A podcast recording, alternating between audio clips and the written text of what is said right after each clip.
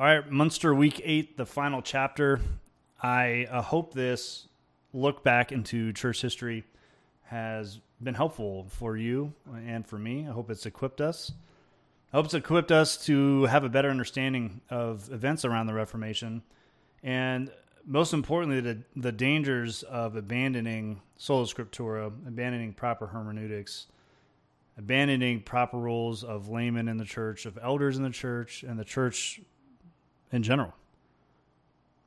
And I also hope that when we encounter those that falsely identify as as using sola scriptura, as those in Munster would would readily affirm that they were doing, that they, well, yeah, we're using sola scriptura. Yeah, we're this is the proper church. Yeah, this is the actual this is actual Christianity. That we can engage those those individuals with a proper doctrine and understanding of those terms. A good example is if we, when we speak to our Mormon friends, they may use similar, similar terminology, similar doctrines, but they're going to have totally different meanings than an Orthodox understanding. And it's important if we're going to engage those of other faiths that promulgate a false faith that we understand and can argue and explain the orthodox definitions of these doctrines. So, over the eight weeks, I hope that's helped you somehow. But uh, let's get right into into the events. All right, so we left off last week. Hundreds leaving Munster, looking to find refuge under the Prince Bishop. They've had it with the starving uh, atmosphere in Munster, and they they they need to find better pastures, right? Greener pastures. The, green, the grass is greener on the Prince Bishop's side, or so they hope. But that's not going to be the case. Prince Bishop's going to have no sympathy for these re- uh, refugees. Not only that, but Waldeck knows that the more that the more who stay in Munster, the more mouths Leyden has to feed, the quicker that they're going to starve and the city's going to fall. And not only that, but Prince, you know, Waldeck has some legit disdain for those in Munster he doesn't want anything good to happen from the rebels inside the walls, including them thinking they can just give up and find refuge with, with him. so in his disdain and in his in his desperation and in his anger and rage, he gives an order that any fleeing refugee coming out of Munster, every man that's part of a family or, or, or just really any man that's that's running from the city uh, should be killed. And if they do have families, if they have women and children, they are to stay in between the walls of Munster and the Prince Bishop's army. And you wonder what the purpose of that was. Well, Prince Bishop Waldeck wants them to go back inside Munster because, again, for the reasons I just stated. And if they he keeps them there around Munster, he'll think he thinks that Jan of Leyden will bring them back in. But Leyden's already said if you leave, there is no coming back, and those those doors are barred. There's no coming back. So Waldeck gives this this order that you would think actually should have come from Jan of Leyden himself. This is a a pretty brutal, grotesque order to give, and his top general, Waldeck's top general, refuses to to enact this decree, and he, uh, on the, he protests in good conscience he cannot do this. But Waldeck doesn't listen to his general. Uh, instead, he he executes a lot of the Anabaptist prisoners that he currently has, and then uh, brings their body parts around Munster to send a message to those inside.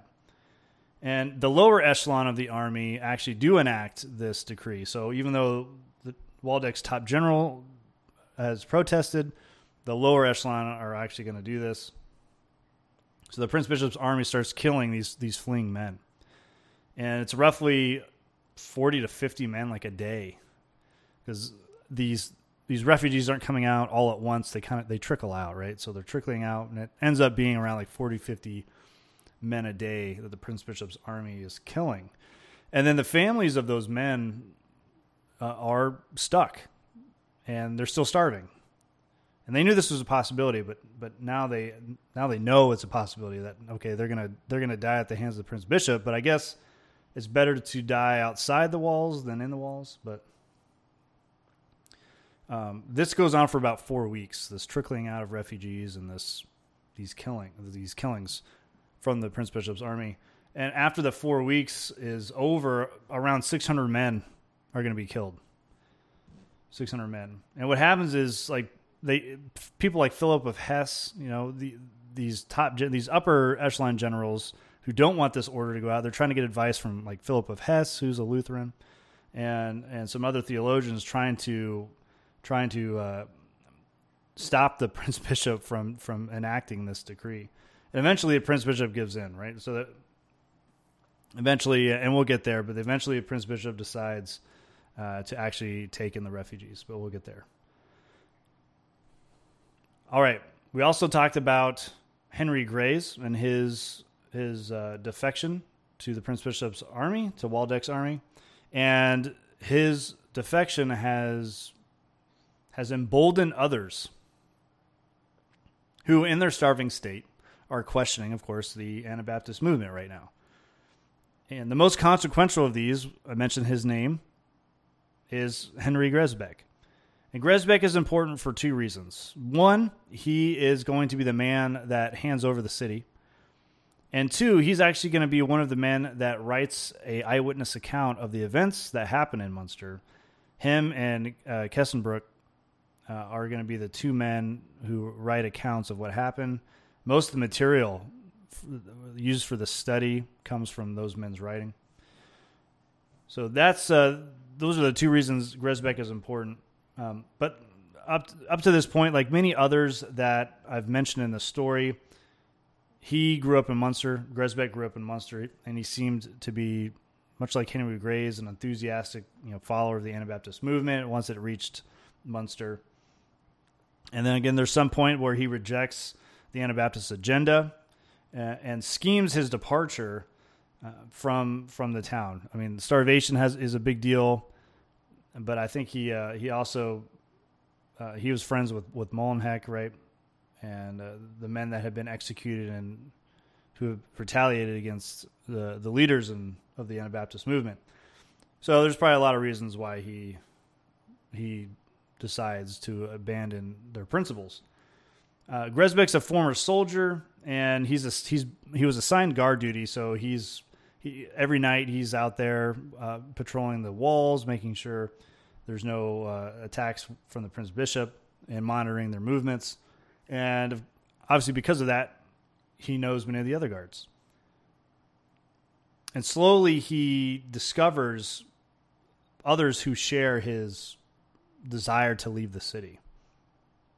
And most notably, there's a captain uh, of the guard whose nickname uh, was Little Hans in the Corner. How would you like that for a call sign? Little Hans in the Corner. It makes me think of Die Hard. Uh, anyway, uh, so so Gresbeck and Little Hans in the Corner conspire to to leave the city, and, and they're going to seek refuge with the Prince Bishop. Their mindset is is very similar to any of the other refugees leaving. They know they're going to die in Munster. They're all starving to death, and it's just a matter of time before the Prince Bishop does get in or something happens. Uh, so so that's a certainty in their mind, but it's not a certainty that the prince bishop will kill them. It's a likelihood. It's probably a high probability. They they know what's happening to refugees at this point.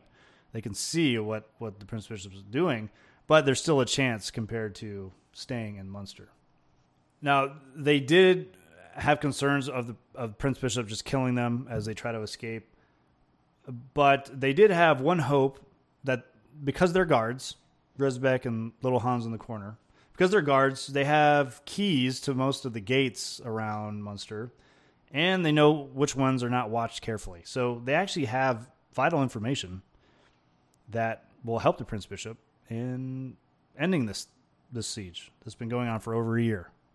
The, uh, what what Gresbeck also had in his corner was his youth. He's a young guy, and you know, people, soldiers aren't aren't going to be as apt to kill uh, the younger generation, right? They're going to have more, have more sympathy for young people. Maybe they just got caught up in this, or you know, all their whole life, their whole lives are ahead of them, right? That's he's hoping that that will assist him in, in surviving this escape. And at midnight on the 23rd of May, Gresbeck and Little Hans in the corner make their escape. and they leave out of the Holy Cross gate and they lower themselves into the moat. They swim across undetected. And because it was nighttime and you know there's there's confusion, their adrenaline's up, it's a very tense moment. They actually get split up. So they're split up shortly after they escape. But both of them try to make their way to the Prince Bishop's line. Very, very shortly after, Gresbeck is sighted by Prince Bishop's guards. He's ordered to surrender, and it seems like his youth, Gresbeck's youth, has actually saved his life. The soldiers don't immediately kill him. He th- he's waiting.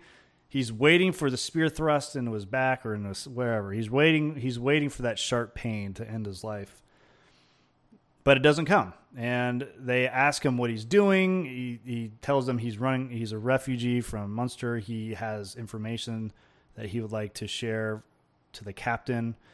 And the soldiers are kind of deliberating, like, should we kill this guy or not?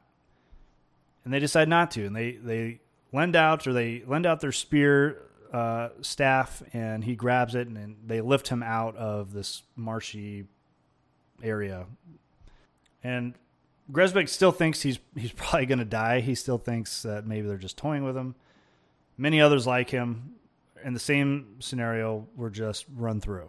So he still thinks his chances for living are very low.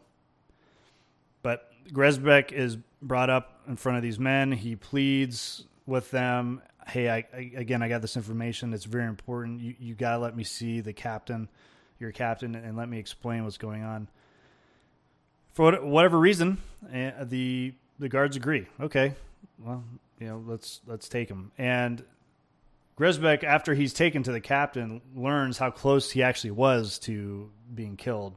The soldiers were actually debating to uh, should they just kill him or should they help him. And it was his youth ultimately that did save him. They didn't want to kill a, a young man, so that's that's really what saved his life. So he goes in front of the captain and he explains that he escaped from the gate called the Holy Cross Gate. And actually, that gate is not well defended. It's not looked at, and he can get the Prince Bishop Prince Bishop's men inside the Holy Cross Gate undetected. Now, how many times have we heard stories or information that's going to end the siege, but it really never comes to fruition? It's been a few times, right? Uh, but this time is going to be different. The captain listens to what, Gres- what Gresbeck has to say, and he's intrigued. Obviously, I mean, how many times, how many plans have been foiled by the Prince Bishop? They, I mentioned last week, the pressure from the leaders of the Holy Roman Empire on top of the Prince Bishop to end this. Munster is a thorn in the side of everybody, and it at this point, Munster really could bring down the Holy Roman Empire. This this town of rebels has been a focal point for everyone in the empire. If the, if those in Munster are able to escape somehow, it's going to and embolden other Anabaptist uh, groups around, and it potentially could bring down the Holy Roman Empire. So the captain is willing to give Gresbeck a chance. But he wants to see with his own eyes. The captain wants to see with his own eyes Gresbeck get inside uh, the Holy Cross Gate or swim the moat, get inside the Holy Cross Gate, and then come back to the captain. And Gresbeck agrees to do this. He's like, sure, I can do that. And they wait till the cover of night, of cover of darkness. They they walk out to where Gresbeck escaped initially. Gresbeck successfully traverses the moat. He gets in, he sneaks in through the Holy Cross Gate like he did before, and he successfully returns undetected. The group is the captain and the group that are with him are amazed. They even say to themselves, if we had enough men right now, we could take the city right now. So they go back to their camp, and Gresbeck, who before was just this refugee, another refugee that could have been killed at any moment, has now overnight become the most important man within the Prince Bishop's army. Even though that they have this door, this Holy Cross gate that seems like a free pass into, a Munster, once they get back to the camp, it's there's going to be a delay of the attack for a month. The attack plans are going to be drafted. They're going to be ready to go. But the revelation of a terrible and terrifying new weapon that the Anabaptists have constructed is revealed by Henry Grays. And that's what we're going to look at next. Well, what is this terrifying weapon that Grays knows about, and how does Grays know about it at all? Well, before before Grays defects to the Prince Bishop, almost a, a year before Grays defects, he comes up with this this idea uh, and pitches it to Jan of Leyden, and what he comes up with is what I what I'm going to describe as the very first tank. And some of you might be saying, "Did he say tank like like a modern modern warfare tank or a tank in like World War One?" Well, obviously it's not as sophisticated as that, but it, it essentially will be the first tank. Grays comes comes up with this idea as the Anabaptists are waiting for uh, this reinforcing army uh, that's going to flank the Prince Bishop, and as that's happening, Grays is going to ride out with these tanks and break through the Prince Bishop's line, and then those inside Munster can get out. That's that's the plan, right? Uh, of course, that falls apart. That army is intercepted. It is it is wiped out, and then Grays defects, right? And then the second army that was supposed to come, Grays tells the Prince Bishop about, right? So that army's gone. Not to mention that this design, this wagon tank that Grays has designed, must be uh, pulled by six horses. And by this point, all the horses are eaten, so there's no there's no way to use these tanks. But here's here's kind of the design that Grays uh, Henry Grays came up with. So these are up armored wagons, right? And the wheels on these wagons are lined with iron, which gives them uh, they're much stronger. Uh, they're able to traverse more difficult terrain than normal. And each each wagon has a, a cannon mounted to the front. So it has one cannon mounted to the front, and then it has up to it can have up to eight arquebus muskets that are that are joined horizontally, and they are jerry rigged to fire all at once. So the cannon and then eight arquebus muskets will fire all at once, and you can have up to six crew members in this wagon tank, and those six crew members could fire their weapons out from the armor from inside, giving it almost a 360 degree kill radius. Now you can imagine, and they eventually built 16 of these wagon tanks. Now you can imagine 16 of, of weapons of war that no one has ever seen before, like this, riding out from Munster into the Prince Bishop while they're getting attacked by somebody else would cause chaos. They would have absolutely broken through the Prince Bishop's army. It was an ingenious and deadly idea, but it never comes to fruition because of the, the reasons I stated earlier but they have been uh, they are planted around Munster as defensive positions, and they're still able to fire. They're still deadly, and like I said, there's 16 of them. So if if those inside Munster could gather around those these wagon tanks, these immobile wagon tanks, but essentially hard defensive points, they could out they could fight off Prince Bishop's army for a while. So that was the reason for the delay of the attack initially for that first month. But after that month, after that delay, the Prince Bishop's officers decide that the attack's going to take place on June 22nd, 1535. Now, most, eh, I'll say, yeah, I'll say all of the lessons that the Prince Bishop's army has learned since the siege has started will be remembered. The one most importantly remembered is the very first assault of the drunk soldiers charging the wall. And because of this, uh, days before the attack, days before this was uh, June 22nd, they the officers banished any sale or any consumption of alcohol.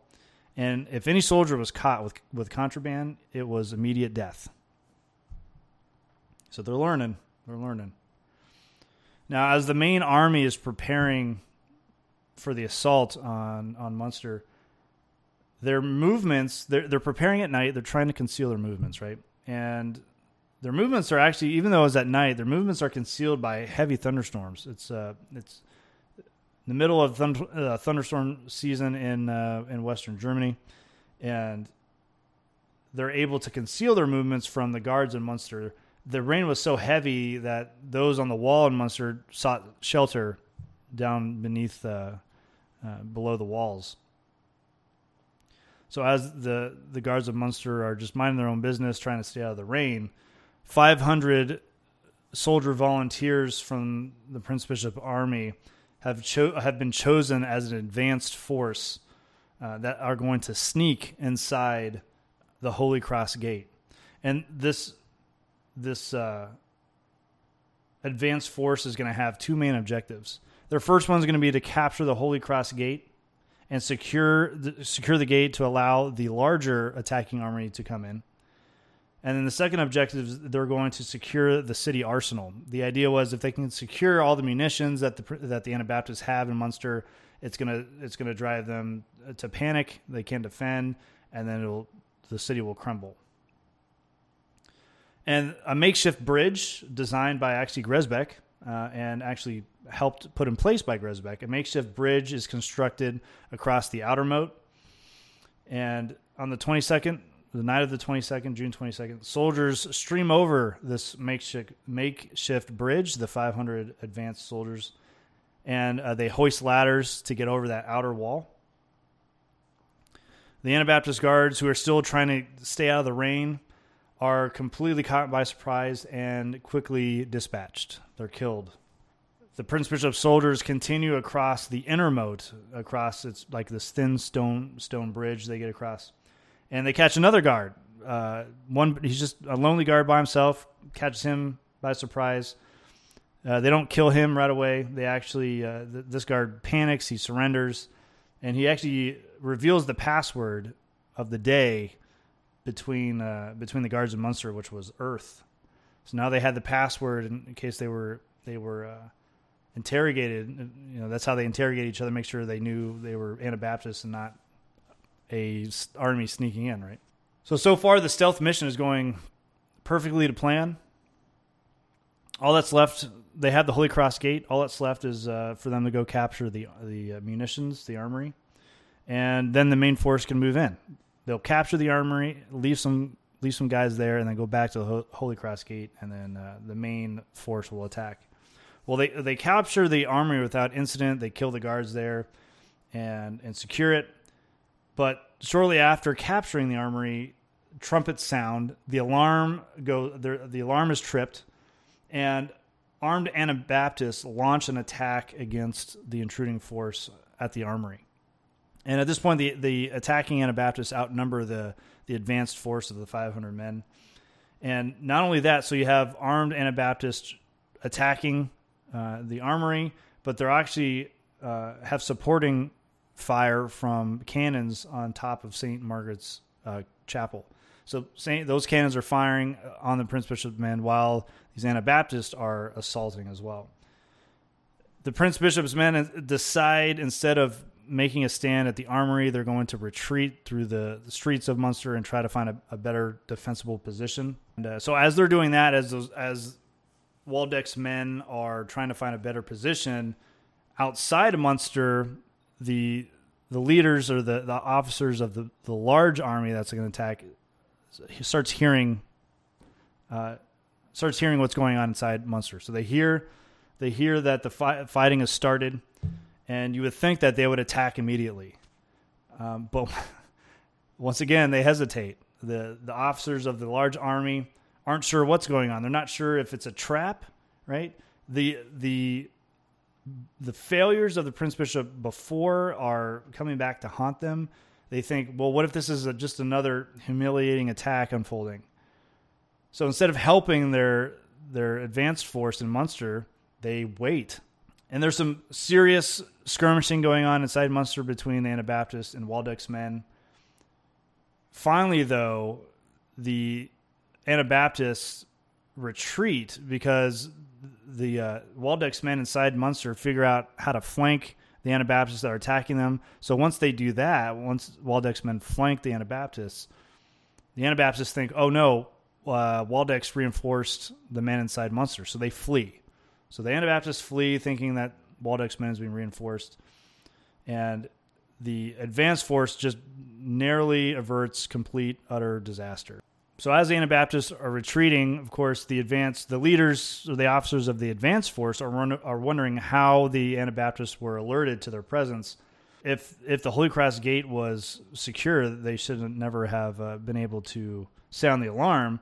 But of course, in the confusion of war, the strike force or the strike team failed to leave a a guard at the Holy Cross Gate, so they just everyone left, going to secure the armory, and Anabaptist guards doing their guard duty just walked up and, and found these these uh, dead guards, and of course they sounded the alarm. And so it wasn't treachery, right? It was just it was just the confusion of war that uh, announced the Anabaptists to their presence. So now it's it's well into the morning, into the early morning. We're talking one two a.m.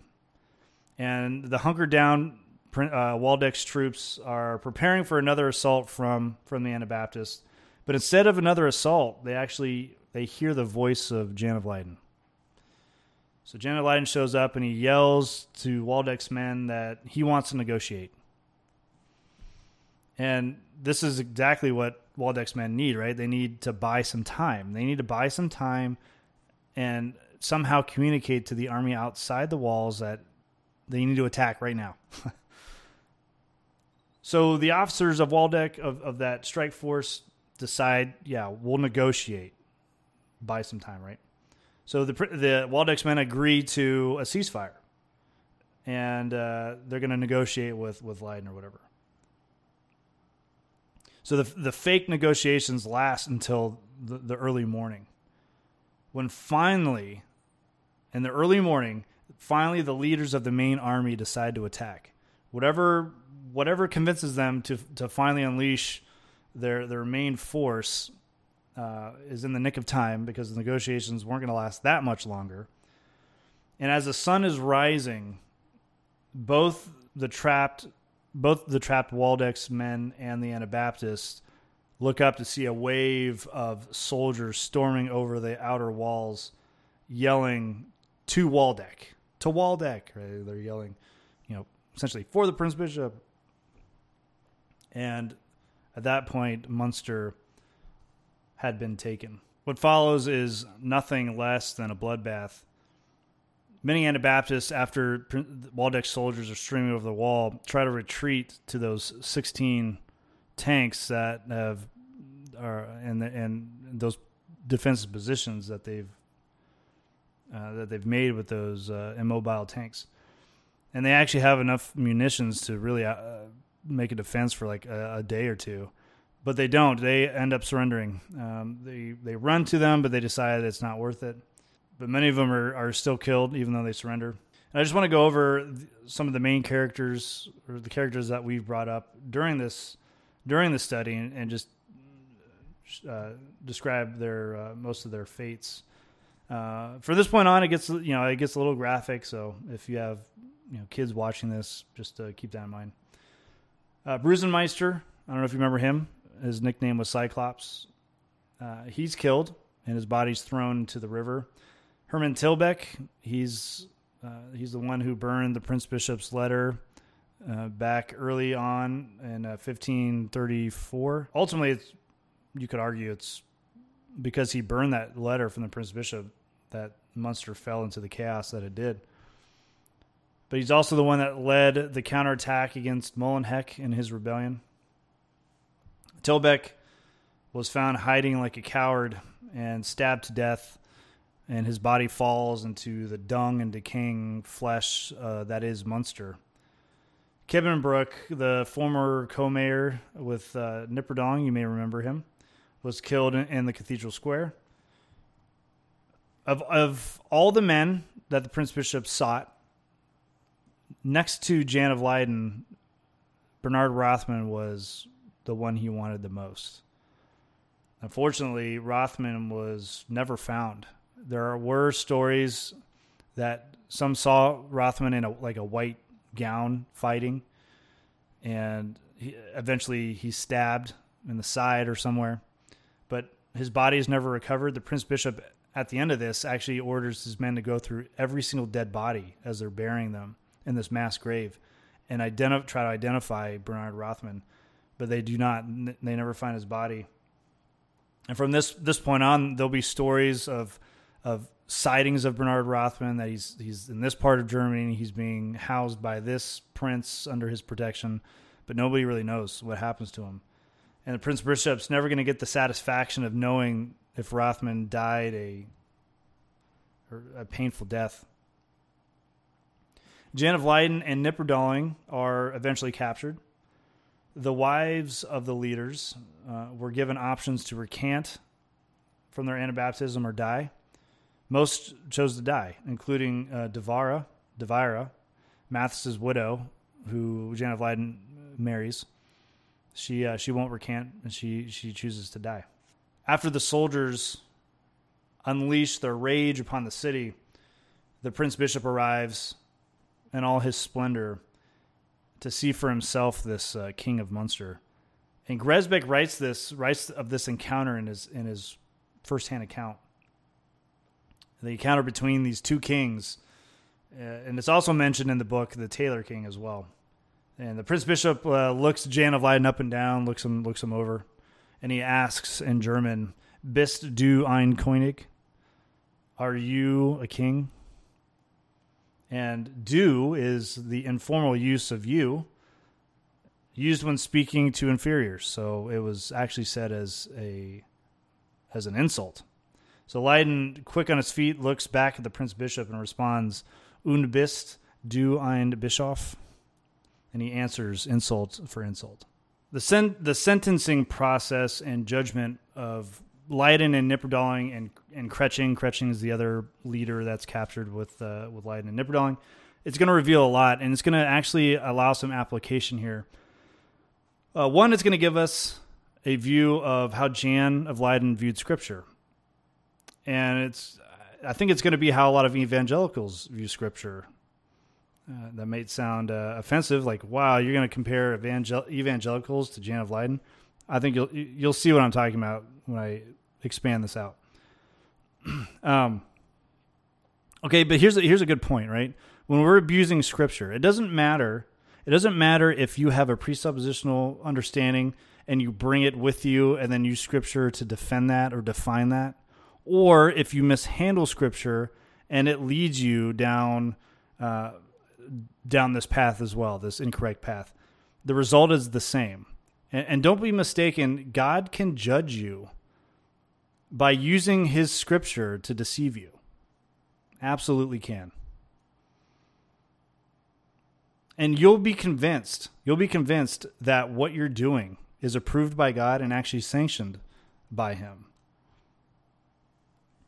what is interesting is the the leader who comes to interrogate Leyden, Knipperdolling, and uh, and Kretsching, which is this was a normal procedure. They would always interrogate the, prisoners, try to find out what their what their uh, uh, motive was. Why did you do this? Why did you think you could do this? What were your presuppositions? How did you base this off scripture? Right? Everything was theological. There's no secular understanding for what these men did and they wanted to know how they could how they could defend what they've done. So the leader of these interrogators, which I think is interesting, is actually a Lutheran. so I think it, it shows the solidarity of the Lutherans and the Catholics to bring down these rebels and to really figure out what is going through their brains. And during the during the interrogation, Jan of Leyden's focused on the most. Knipperdolling and Kretsching don't really say much. They're kind of mute. I think they just know that they really maybe they just don't care. They don't have any defense of why they did things, or they just did things because Jan of Leyden told them to. Um, but the interrogation focuses on Jan of Leyden. But Leyden emphasizes uh, that he will answer to God only for what he did and taught right? And God will decide if if he has been wrong.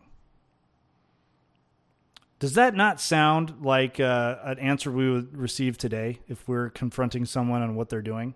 Maybe it'll sound something like this today Who are you to judge me? We hear that phrase quite a bit.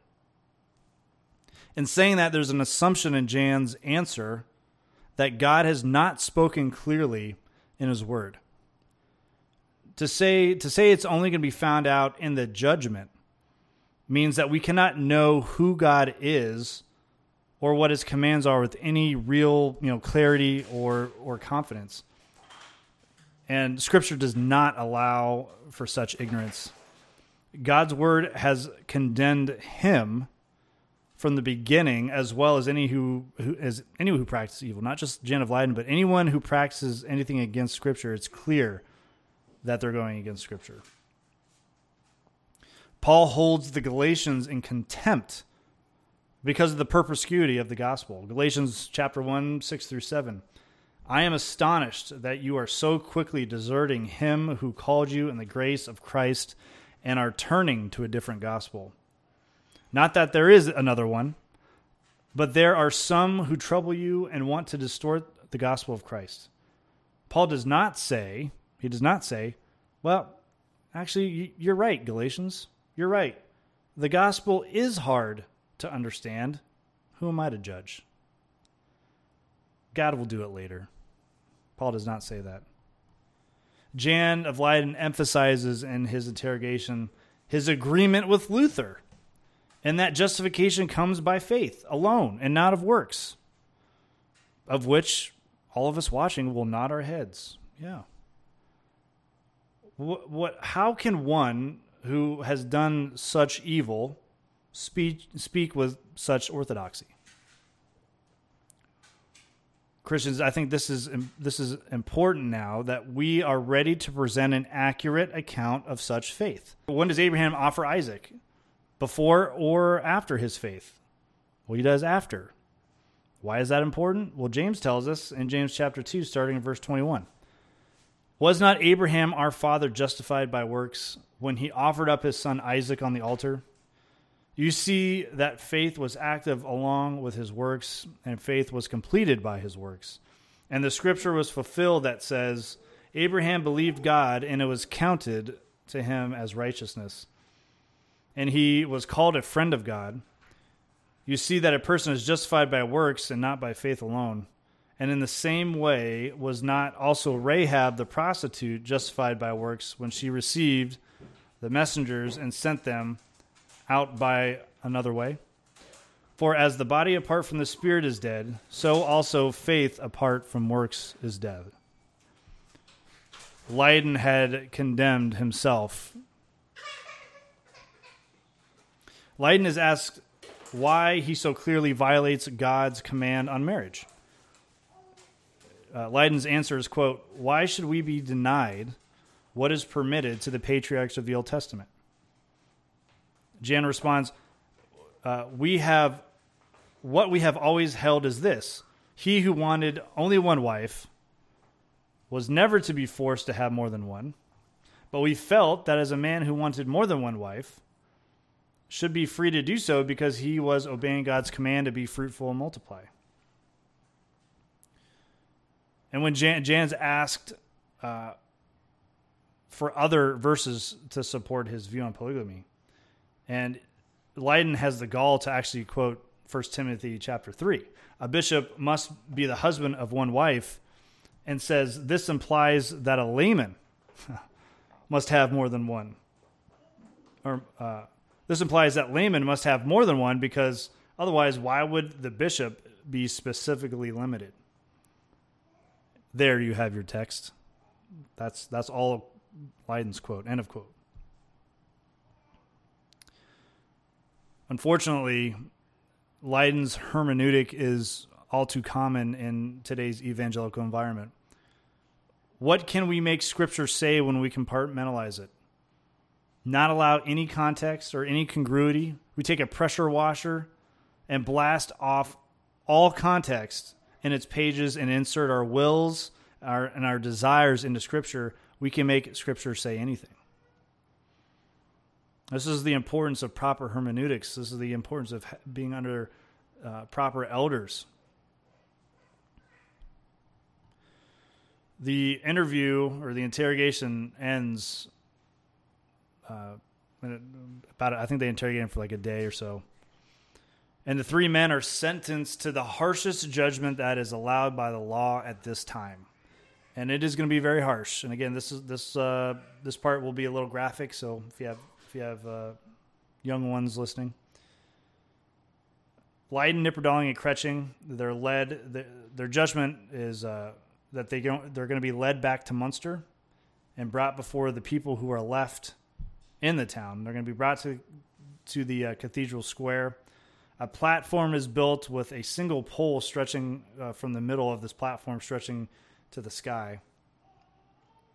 And they're brought to Munster on January uh, 21st. Uh, and then on the morning of January 22nd, they're bound to this pole uh, by iron collars. So the iron collar is actually like if this is the pole, the iron collar is a. This is weird, but here's the pole. The iron collar is just like attached to the pole. There's no give or anything, so it's just attached to the pole. And it's uh, they put their necks in these collars, and, and the collars have spikes in them, so it doesn't allow them to move around. So it, it limits them from any movement, and it causes excruciating pain. Obviously, it's very uncomfortable. And the sentences uh, so they're all tied back to back. So they can't see each other but they're they're collared to this this pole. And each one is to be tortured for one hour straight. And they have to be conscious so they're tortured for an hour uh, conscious if they pass out they revive them they stop the time they revive them and then they continue and jan of Leyden went first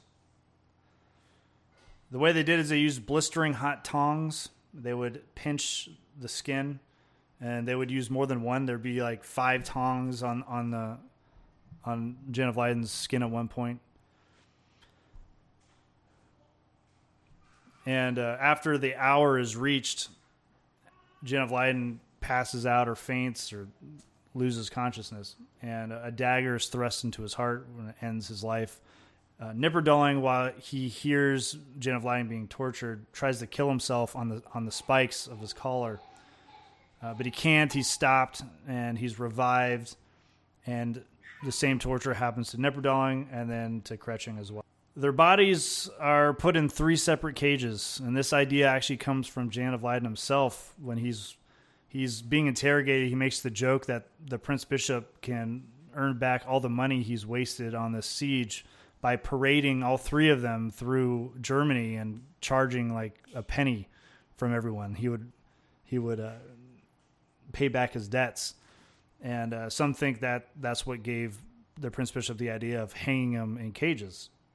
But whatever whatever spurred the Prince Bishop to do that, uh, the, decision was to put the bodies into three separate cages and to have them hoisted above the nave of the St. Lambert's Church over the clock and it served as a warning to those who would rebel against authority.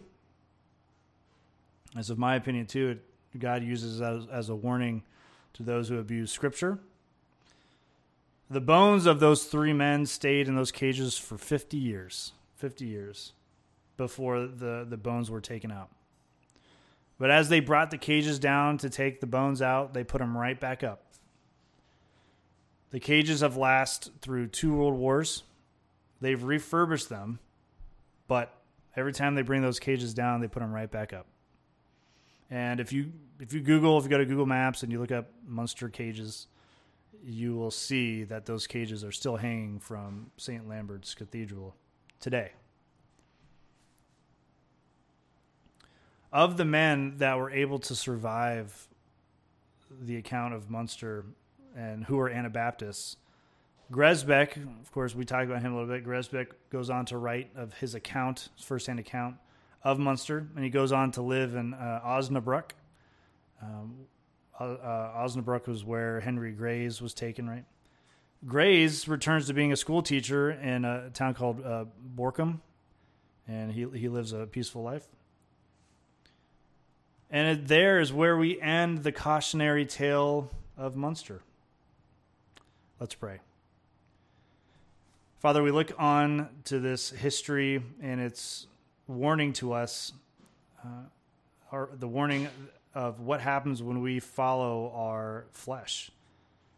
When we stop mortifying our flesh and decide to to appease it, it will lead us into death. It'll lead others into death. And Father, we pray that you preserve your elect, you preserve your elect in the truth of the of Scripture. You sanctify us by your church.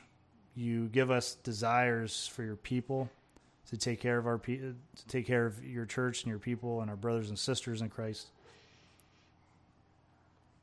And uh, we pray that uh, we are reformed and that we reform in the proper way, as is written in Scripture, how we are brought closer to the image of Christ. That is what we desire, and that is what we pray for. And we pray these things in Christ's name. Amen.